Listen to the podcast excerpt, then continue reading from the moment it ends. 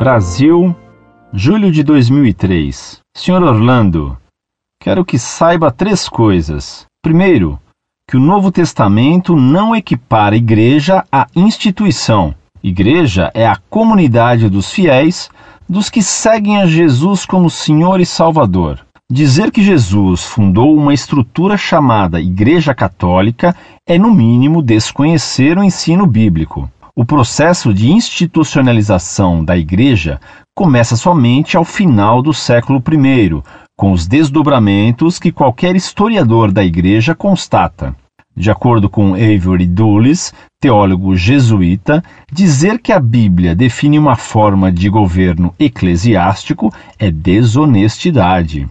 Segundo, a continuidade histórica não é garantia de legitimidade. Aos judeus que alegavam serem legitimamente filhos de Abraão, Jesus respondeu que Deus podia das pedras suscitar filhos de Abraão.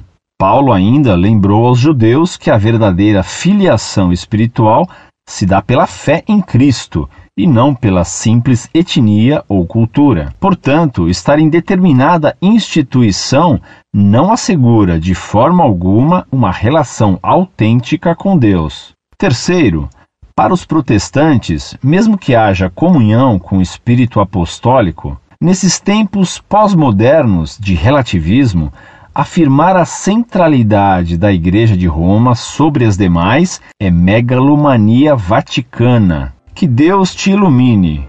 Um abraço.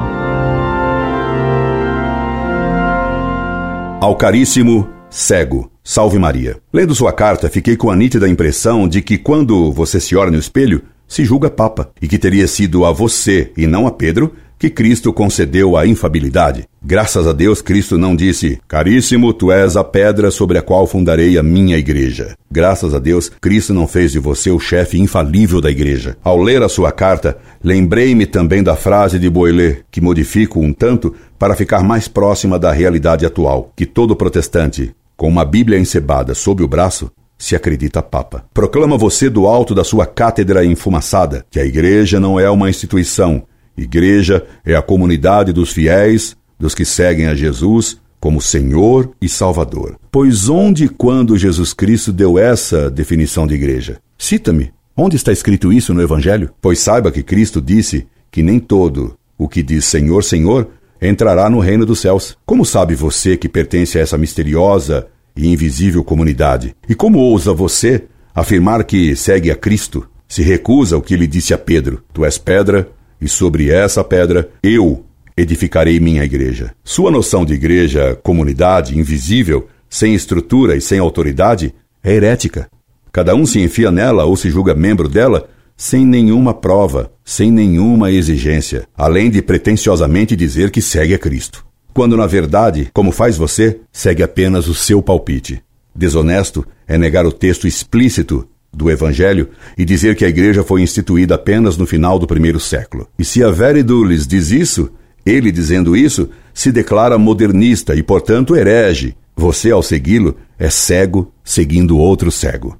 A Igreja Católica Apostólica Romana tem a sua veracidade e unicidade fundada na palavra de Cristo. Ele disse que edificaria a sua igreja. Igreja no singular. A igreja é uma só, porque há um só Salvador, uma só fé, um só batismo. Finalmente, megalomania é um cego qualquer a rogar para si o monopólio da interpretação bíblica. E mesmo que Deus tenha iluminado o mundo, para os que são voluntariamente cegos, de nada adianta a luz que Cristo trouxe. Pois é bem sabido que o pior cego é aquele que não quer ver. Sereis cegos ao meio-dia, profetizou Isaías. Abra os olhos, meu caro. É meio-dia. Para os que jaziam nas trevas da morte, brilhou uma grande luz. Mas, para quem não quer ver, a treva do seu olho o faz viver sempre na noite eterna. Incorde, Jesus semper, et in ecclesia católica, semper semper, Orlando Fedeli.